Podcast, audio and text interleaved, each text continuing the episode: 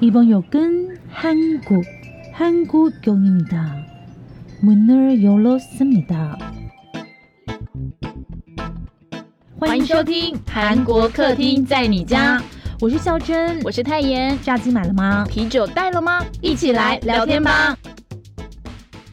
安妞，欢迎收听韩国客厅在你家，我是孝珍。今天是二零二三年十月九号，星期一的新闻小读报。 很多人应该现在还在廉价中吧？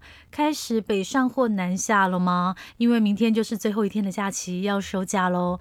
虽然是廉价，但是我们的新闻小读报没有停播，好不好？今天一样，星期一在这里帮大家录音，然后跟大家就是说一下，哎，上个礼拜呢有哪一些重要的韩国新闻哦？呃，回想一下上礼拜呢，孝珍也是在非常忙碌准备见面会的这个时间中度过。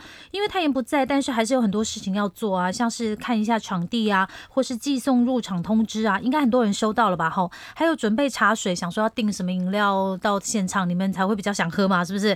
还有剪带啦，因为就是你知道如听的那些上架什么都还是要做。另外呢，还是要想一下说脚本是什么？哎，因为我们的存档也差不多快要用完了。总之呢，就是很多琐碎的事情。情然后呢，通通堆在一起，真的是超占时间的。有上班的人应该都知道我在说什么。然后因为上礼拜周末开始不就会连假嘛，所以家人就会陆陆续续休息啊。然后就想说，好吧，那我也开始休息一下，可以就是跟家人出去喝个茶，吃个东西。但是没想到呢，就在这休息的中间，发现靠腰这世界是怎么样？因为韩国媒体都头条报道了这个巴勒斯坦激进组织哈马斯攻入以色列，哇，真的是吓死诶，很多。台湾的媒体标题都写说是以色列版的九幺幺哦。那我就想到说，哎，上次冬奥结束之后是俄罗斯入侵乌克兰嘛，然后这一次是亚运结束之后，哎，呃，这就发生这样的事情。虽然说这不是韩国新闻呢，可是还是在新闻小读报里面想跟大家讲一下，因为我们今天新闻小读报就是没有在平常晚上六点上架嘛，比较晚一点，所以我刚刚还是有时间可以去看一下韩国各大主流媒体的头条，都是哈马斯入侵以色列的新闻，而且我刚刚看到一个标题，我真的是非常的 shock 哎。他说，在在这个四十八小时内呢，就是牺牲者已经超过一千一百名了，真的真的非常的惨痛。那虽然说这个中东非常非常的遥远，可是有时候呢，国际关系之间的这个蝴蝶效应呢，吹啊吹啊，也是会影响到亚洲。韩国总统办公室的经济首席就说到啊，韩国现在相关的金融当局呢，也在密切关注。看看以巴事件呢，对市场的冲击跟预期会有多大，或者是多严重？虽然今天是星期一，因为台湾是假日嘛，要到礼拜三才开盘，不知道会怎样。那我觉得大家可以关注一下啦。好，那就来听今天的新闻小读报了。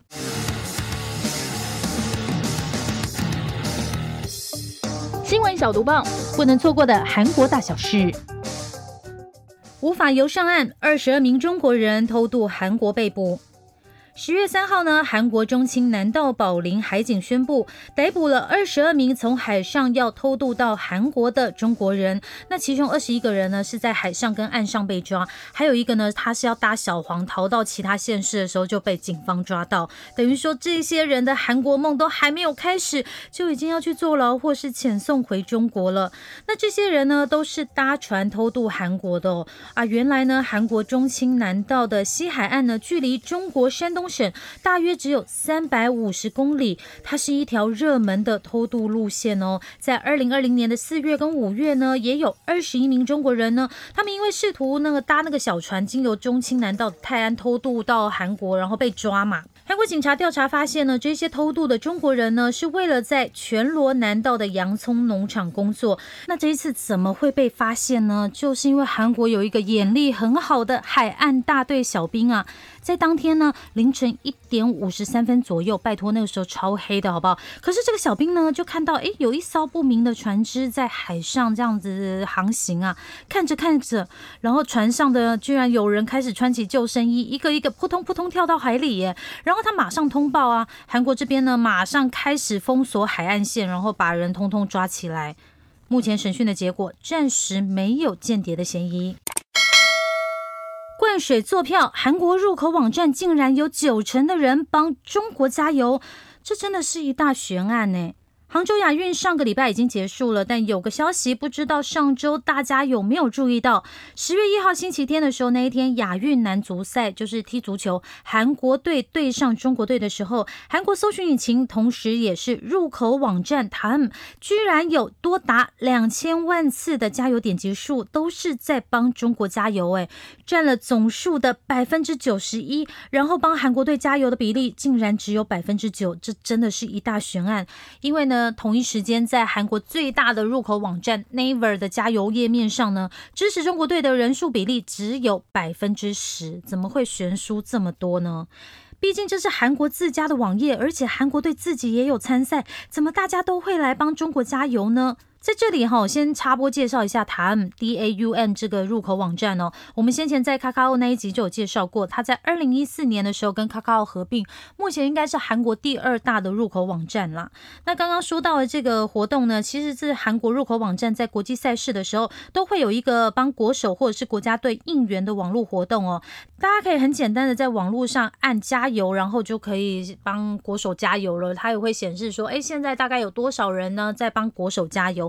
所以他们呢，为了让大家方便呢，他不用登录，也不限次数，就是你不用 login，然后你就可以帮他们韩国队加油了。然后这样的结果一出来，当然是让大家非常讶异啊。那后来呢，韩国广电委就出来查了嘛，他分析流量发现呢，他们呢在这场赛事中呢，前前后后总共有三千一百三十万次的加油点击量，那可以确定 IP 位置大概有两千两百九十四万次哦，其中有百分之五十呢是来自荷兰的 IP，诶，从荷兰。帮忙加油的，然后百分之三十则是来自日本的 IP。广电委就推测啦，可能是有人用这个 VPN，也就是虚拟专用网络翻墙登录。这个最近在台湾好像也是很红哈，或者是利用聚集城市呢，大量发布支援中国队的典籍或者是留言啦。那之后呢，他们就暂停这个加油功能啦。但是呢，韩国执政党国民力量党的这个议员朴崇正呢，他就有召开记者会，因为明年韩国就大选了嘛，他也就是提醒大家说，如果真的有一些外国要透过这个方式介入韩国入口网站来操弄民意的话，真的是很让人担心哦。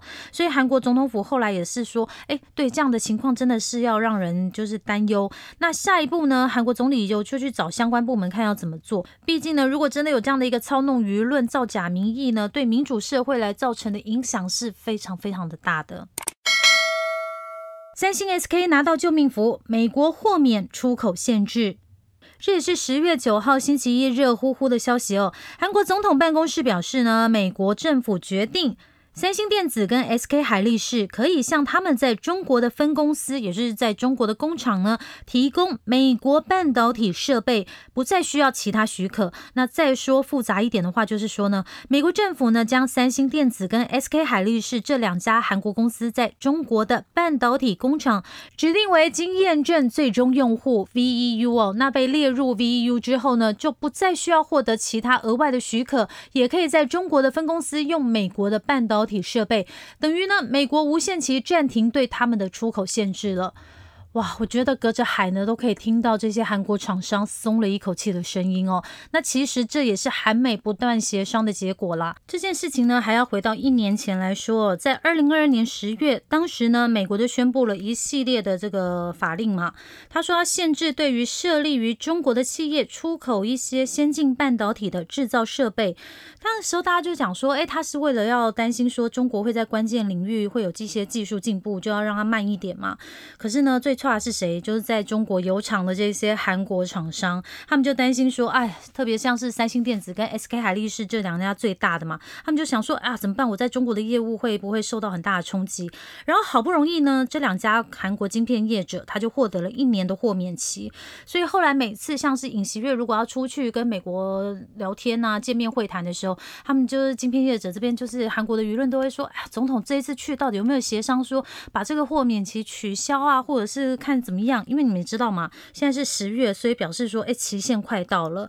那总算呢，在这个期限快到的时候呢，美国政府呢，在十月九号呢，宣布了最新的决定，它消除了这两家业者呢，在中国生产晶片的不确定性。目前呢，三星呢是在西安跟苏州都有工厂。那 SK 在海力士呢，它在无锡的工厂这个产能哦，是占了它在全球一半的低润晶片的生产产能哎，所以就是产量真的真的非常的大哦。虽然韩联社的报道有说，这是在韩美同盟的基础上，政府呢跟企业呢一块应对的结果，但其实呢，这会不会跟拜习会即将见面也有关系哦？我们再继续观察。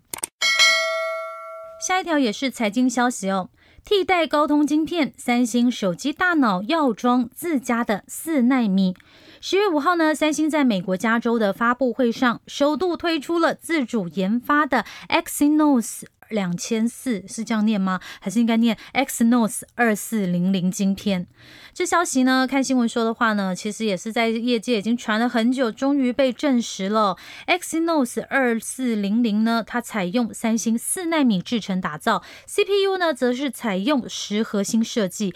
有报道说呢，这是安卓阵营唯一一款十核心的旗舰级五 G。以上呢，如果我们有说错的话，拜托指正一下，因为虽然都是中文，但是到底我在念什么？？Exynos 二四零零呢，搭载了美国超微半导体公司 AMD 的 GPU 图形处理器。没错没错，就是苏姿峰那一家啦。那三星说呢，跟去年年初推出的前作 Exynos 二二零零相比呢，它的中央处理器也就是 CPU 性能提升了一点七倍，然后 AI 性能提升了十四点七倍哦。哇塞哇，真蛮厉害的。另外呢，这也有可能是三星最后一颗 AMD GPU 行动处理器啦，因为。有看到网络媒体说，三星希望未来可以自己开发克制化解决方案，提高这个 Exynos 二四零零的效能。Exynos 二四零零呢，最快会搭载在二零二四年初上市的 Galaxy S 二十四上哦。三星智慧型手机旗舰机种中呢，可能也会透过使用这个晶片，逐渐取代高通晶片。哇，终于念完了，科技新闻真的很难念呢。韩国大法院三十五年来首度没院长。上星期呢，这也是韩国的头条新闻。韩国大法院呢，也就是最高法院，反正就是终审法院啦。第三审的时候会去的。大法院院长候选人呢进行表决。那韩国政府推选的候选人是谁呢？叫李君龙。那大家也知道嘛，月月是检察官出身嘛，他就被人说，哎，你是不是把自己的好朋友都推到这些位置上？加上现在韩国国会又是朝小野大，最大反对党共同民主党就是。反对到底，在两百九十五名的议员中呢，有一百一十八名议员赞成，但是呢，有一百七十五名反对，两名弃权。那最终呢，当然就是否决了李君龙的任命动议案啦。而且这个动议案呢，是用无记名的电子投票方式按一下，只花了十六分钟，这个就被否决了。那这也是隔了三十五年后呢，又有大法院的院长任命同意案又被否决。韩国总统府就说呢，这会导致史无前例的司法部长期空白，非常让人遗憾。但是共同民主党就说，这是尹锡悦总统呢发布不当人事才会有这样的结果啦。当初应该要推出可以获得国会同意的人吧？那我觉得比较值得注意的是，有一个小党，它叫正义党，它有六席哦，它也是在全体会议之前呢就把否决定为是党论，就是党。意坚强，我们要否决这个提名案。所以李君龙真的是怎样？就是大家都很不喜欢他，是不是？好，之后会怎么样呢？我们再持续关心。每一期的韩国只在乎大国，台湾人很受伤。这篇其实不是上周的新闻哦，而是我们在韩国中央日报发现的一篇评论，跟大家分享一下哦。作者是韩国中央日报高级编辑高真爱，其实也是蛮意外的，他会写这样的主题当评论。不知道大家知不知道呢？有一段时间的韩国人对台湾是很陌生的，甚至我们当时去那边念书的时候，说到台湾，他们还以为我们讲的是泰国。那有些人就推测说，哎，这是因为韩国台湾断交，所以中间有一段断层。那高真爱的这篇评论呢，说的就是这一段。故事来跟大家分享一下。高真爱呢，首先在文中呢，他先引用了台湾政大教授王信贤回复有人对他提问说：“诶，请你谈一下韩国跟台湾未来关系的看法，当做引言故事。”王信贤就有谈到说：“诶，其实原来本来在这个明洞的中国大使馆。”它原来的产权是属于中华民国的事情。然后说到呢，其实台湾、韩国从抗日到后来的反共时期，关系都非常非常的紧密。王信贤教授就分享到自己的心情，他说，一九九二年韩国跟台湾断交的时候，他刚刚大学毕业。事实上，当时当韩国把位于明洞的大使馆交给中国的时候，很多台湾人都很受伤。不知道现在在听这段故事的听粉有没有人对这一段历史有记忆呢？那个时候，七零年代哦，日本跟美国接连跟中国建交，并且跟台湾政府断交。那韩国也在卢泰愚执政的时候，在一九九二年八月跟中国建交。其实到目前为止也才三十一年而已哦。在高真爱的这一篇文章里面，他就有说到，韩国当时呢，他们自认很有义气，哎，真的是自我感觉良好，因为呢，他是亚洲国家中呢最后一个才跟中国建交的国家哦。台湾呢却不会接受这样的说法，因为断交过程太像被背叛了。这个背叛是我们自己加的啊，不是那个高真爱写的。因为刚刚有说到嘛，他们八月建交，可是五月的时候呢，卢泰愚才说我不会因为交到新朋友抛弃旧朋友。他是直到要断交的前几天呢，卢泰愚才对台湾大使透露说。韩中关系呢取得实质性的进展。那个时候呢，其实卢泰愚总统的内心呢非常担心台湾这边会不会卖掉明洞大使馆，因为之前在美国就是这样操作的嘛。那这是不是会对韩中建交或者是九月底访华产生影响？那与此同时呢？日本跟美国呢，在跟台湾断交之前呢，都是提前派遣高层人士来台湾进行事先说明，所以像是双向圆啊这件事情，就是后来还是可以处理嘛。可是明洞大使馆呢，却是完全升起不同的国旗了。相信呢，现在有一些听粉呢，无论韩剧多感人，或者是 K-pop 多好听，欧巴多帅，大概也是无法接受韩国，因为就是这些事情嘛，因为那是被背叛过的感觉。虽然说国际政治非常现实，然后也没有义理两字，可是对比美国跟日本。韩国真的是抱歉下山三千字没有评论。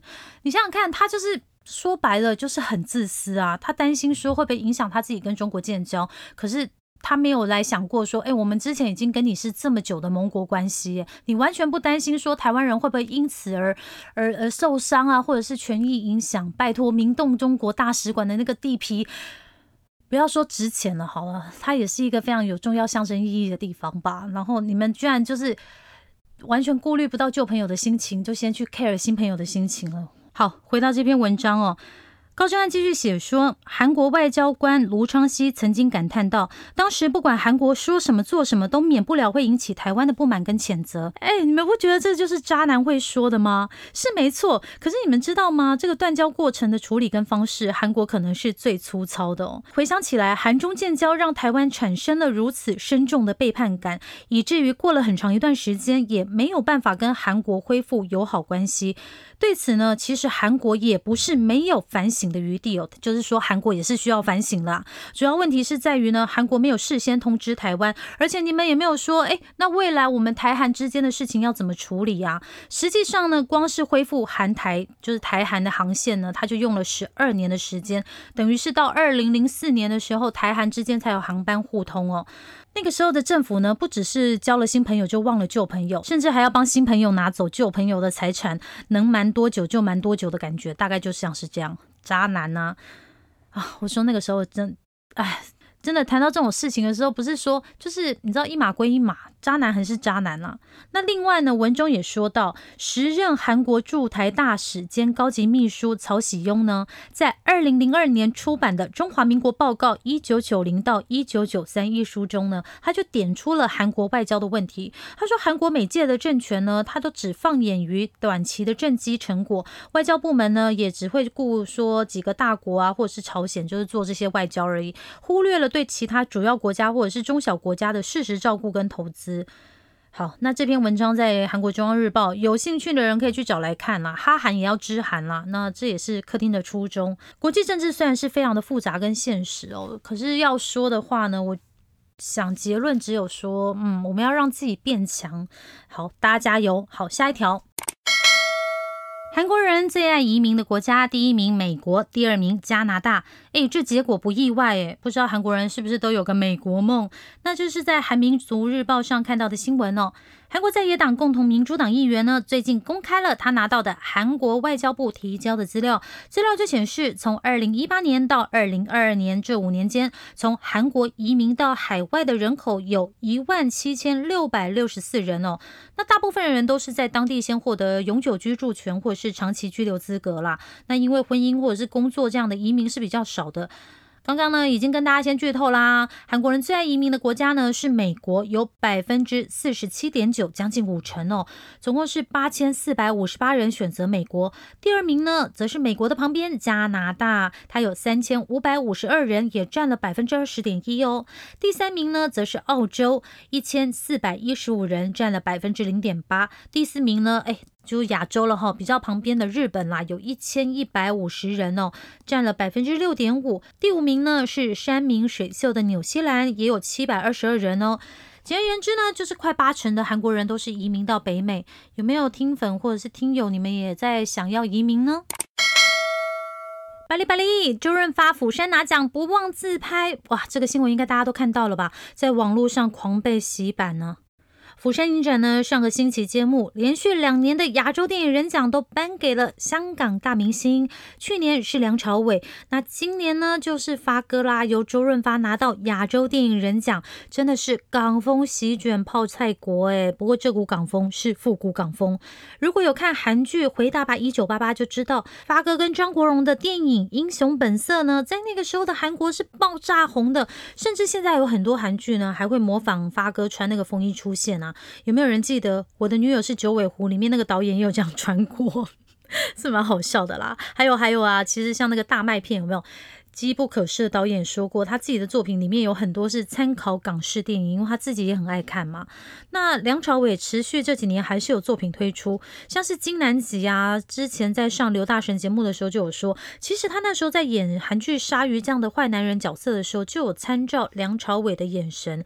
可是相对于梁朝伟，发哥是好几年都没演戏了。最新一部应该是二零二三年跟袁咏仪演的《别叫我赌神》，那在之前就要推到二零一八年的《无双》。啊啊！我自己有印象的应该是二零一六年的《寒战》第二集，你看多久了？他在里面演律师兼立法会议员，作品当然是减少很多嘛。可是我看完他在釜山的谈话之后，我就嗯会心一笑，因为发哥说他前半生的职业是演员，现在是他第二人生，他要当一名马拉松跑者。我觉得比较可爱的是呢，发哥到釜山也不忘跑步啊，也很亲民啊，跟大家自拍，甚至呢在颁奖典礼上呢。他也要大家快点巴里巴里自拍，非常非常的可爱哦。然后翻查了一些韩国媒体的报道呢，很多也是跟台湾媒体一样，觉得他捐出全部的身家非常强大。可是发哥这一次就有说，哎，其实他老婆要捐的啦，不是他，他自己赚钱也很辛苦。我觉得这个真的是蛮幽默的。另外呢，不知道大家有没有注意到，发哥也有聊到说他自己被传假死讯的事情。其实这是真的有哦，因为忘记了是前几个月还是前几周呢，我有在韩国的主流媒体上看到报道说什么发哥确诊病危的消息啊。可是你看哦，那个时候中文的主流媒体呢都没有收到，所以我们也是没有发。果不其然是假新闻呢。这几年不是韩国电影就是在整个世界都很红啊，韩流也很红吗？然后有时候我会想说。啊，这些就是非常厉害的香港电影人，看到这个五潮流，他会怎么想？因为你们要知道嘛，就是在韩国电影之前，其实香港电影的电影工业是非常非常强大的，可以说是亚洲好莱坞。哦那发哥就有聊到说，嗯，现在限制很多，哎，片子比较难拍啦。啊，相关的呢，大家可以去找新闻来看。那我只是想说呢，在写这条新闻的时候，有去看一些发哥的资料。看到发哥好像有说，诶，他最大的愿望是希望说，诶，有没有一天可以在奥斯卡拿奖？嗯，希望发哥可以遇到还是想让他拍片的好作品，然后拿一座小金人。没有国家的冠军，何振宇揪人十万跑步，哈哈哈！这部片一定要推一下。长期有在听我们节目的人应该都知道，孝珍之前很迷恋何振宇，他最近对象有点换了，没有了，我在讲我自己的事。这部片呢，在台湾被翻译为《没有国家的冠军》。那他在韩国的名字是一九四七波士顿，其实也拍完很久了，等他上映都等到望穿秋水，因为疫情的关系，终于被排到韩国中秋档期上映了。那台湾则是选在国庆连假上映，哇，最后片商也蛮厉害，他把这个台湾在杭州亚运就是做连结做宣传哦，不知道大家有没有看到哦？因为当时呢，这个剧中的主角他就是韩国人嘛，可是他得奖了，跑到金牌了。但他不能够就是披韩国的国旗，现在对比台湾的情况，真的是有点像哦。这部电影呢是真人真事改编哦，由何振宇饰演的孙基珍选手哦，他在一九三六年柏林奥运上呢，他跑出新的世界纪录，是一名马拉松金牌选手哦。可是当时呢，韩国被日本强占，所以他没有办法挥舞国旗，奖牌也不属于韩国。那孙基珍呢，当时呢，他就拿他手上的那个月桂树遮住日本国旗，甚至呢，当时韩国的记者也很很有默契，在报道上把国旗抹掉哦。所以在回国之后。那不管是孙基珍啊，或者是这些记者，都被日本当局叫去问话。那如果你们可以在网络上找到当时的照片，因为毕竟这是真人真事吧，应该可以看到孙选手当时真的是拿了金牌，可是没有办法开心的选手哦。好，那在后来就韩国独立了，他们就想参加伦敦奥运嘛。但那个时候呢，有一个条件跟现在一样，哎，你要先参加国际赛事，拿到奖牌之后，你才可以报名奥运。那当时呢，跟孙基珍一起在柏林奥运跑到第三名的这个韩国选手。南生龙呢，就跟孙基珍说：“嗯，我们要找到一个好的年轻选手来参加，先去国际赛事拿奖牌。那这个人呢，就是任时婉演的徐润福啦。好，故事就说到这里哈，这些都真人真事，大家可以先去找一下，然后再想说要不要去看这部片哦。孝珍，我本人呢，在星期六那一天就已经买片去看了。先说一下，我最有感觉的，反而不是里面什么国家情仇这部分，可能是因为这些相关的情绪，常常有时候在韩国电影蛮常被操作的，有时候我觉得看的有点麻木那印象比较深刻呢，反而是我觉得是任时婉在训练跟认真跑步的部分，因为我自己也跑过马拉松，有时候你跑着跑着，真的会有一种整个过程中你只听到自己跟自己呼吸声的感觉。我觉得导演在这部分真的拍的拍的非常好，那时候看着看着真的很想跑步诶，然后也会觉得哎呀腰好痛。因为我去参加过两次马拉松，然后都是跑半马，然后有一次因为我就是没有做太多练习就去跑，就是台北的扎达马拉松吧，所以跑到后来呢，我腰闪到，腰怎么那么容易闪到？哎，就是虽然跑完全程了，因为半马就跑完嘛，但是我后来真的花了很时长时间修复。那最近这几年呢，其实我真的也不太参加这种马拉松了，就是有维持跑步或者是快走或者是运动的习惯，但是马拉松我就真的不再跑了。那那时候怎么会想要去跑马拉松？我觉得好像是那个时候，就是周边很多人就是开始在跑马拉松嘛，然后我自己也开始在练跑步，然后就好想要去做一点什么事情，然后我就想说好，那就去跑马拉松好了。然后跑着跑着，因为你要练习嘛，你就发现说，哎，有些人不是说你要去锻炼那种坚持的感觉吗？我觉得马拉松就是一个，哎，因为你跑步是你自己跟自己的事情，不会说是别人帮你跑啊，或者是你知道。就是一定要自己完成嘛，然后你又要跑到终点的话，你就是一定要有坚持。后来还有去参加那些马拉松赛事的时候，就发现还有一件事我也很喜欢，因为马拉松它不是都会把一些马路啊全部封起来嘛，所以你就有机会呢，就是可以去跑一些平常是车子走的路，然后透过这样子跑步的过程认识这个城市，我很喜欢这种感觉。好，回来这部电影，那我觉得比较意外的是呢，在这部电影里面，我看到后来，诶我要爆雷哈。那个徐润福选手跑着跑着啊，中间有人的那个狗狗啊，居然就真的松脱跑到跑道上，然后就徐润福选手就受伤嘛。我其实那个时候还在想说，这个桥段到底是剧情的桥段还是是真的？可是没想到今天在找资料发现说，哎，真的有发生过这件事情哎。好，那有兴趣的朋友大家就自己买票去看啦。然后如果你刚好是在今天十月九号星期一听到的话呢，哎。跟你们说，这个片商为了要庆祝十月十号的国庆连假哦，会在十月十号早上七点三十分的时候举办一场双十国庆升旗场。只要你当天呢七点三十分，就是十月十号星期二当天早上七点三十分到西门。丁的乐生影城，然后你要拿国旗啊啊，拿中华民国的国旗哦，就可以免费参加双十国庆升旗场，哎，进场看电影啊，座位有限。好啊，如果你们早起，然后又去升旗，然后手上有国旗的话，哎，可以去看电影哦。最后一条新闻是有新韩剧看喽，大力女子江南顺首播《最爱脸蛋天才车银优》。哇，最近韩剧真的是满满的都是超能力的题材诶。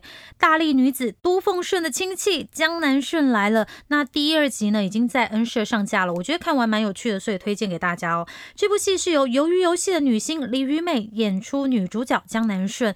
那她跟都奉顺一样啊，有超大的力气，还有惊人的弹跳力，而且不止她哦，她的妈妈金廷恩跟她的外婆金海淑都有超强的怪力。可是江南顺小时候呢，就是因为跟爸爸去蒙古玩失踪了，长大后。后他就来到韩国找妈妈，不知道他们到底什么时候才会相遇呢？那首播的收视率好像也是不错哦。看着看着，我很喜欢李雨美诶，我觉得她有一种很可爱、很清纯的感觉。然后金廷恩跟金海淑也是超级帅气的。我很久没有看金廷恩的戏了，虽然这个脸好像还是有去修修啦，可是他的演技真的是会让我一直看下去。如果大家是想放松心情的，可以来看一下。好，以上就是本周的新闻小读报。耶，太爷回来了！明天星期二我们要录音。然后星期三呢，这一集星期二录音的就会上架，我们合体录音，大家不要错过了哈。最后还是要官宣一下，就是我们的见面会报名快关了，剩下没几席了。哎，讲的好像本来有很多席一样，没有啦，就真的剩下没几席了。如果说呢，就是那天想要来参加见面会的朋友呢，然后就是哎，要快点来报名哦。那我心中呢，我想到的是，我好像还没有看到新竹车太太。车太太，你是有听到还是没听到？有点担心，就是哎，这是不是你想来，但是没有看到呢？那今天节目的最后呢，就是也谢谢，就是已经报名来参加见面会的朋友们，真的非常非常非常的感谢哦。然后明天跟太妍录音的时候呢，我们也就是会聊一下这部分啦。那礼拜三你们不要错过。然后相关的一些就入场凭证呢，我们也是已经发出去了。如果没有收到，就是你已经报名汇款没有收到，呃，可以私讯告诉我们。好，那就安妞喽，星期三见。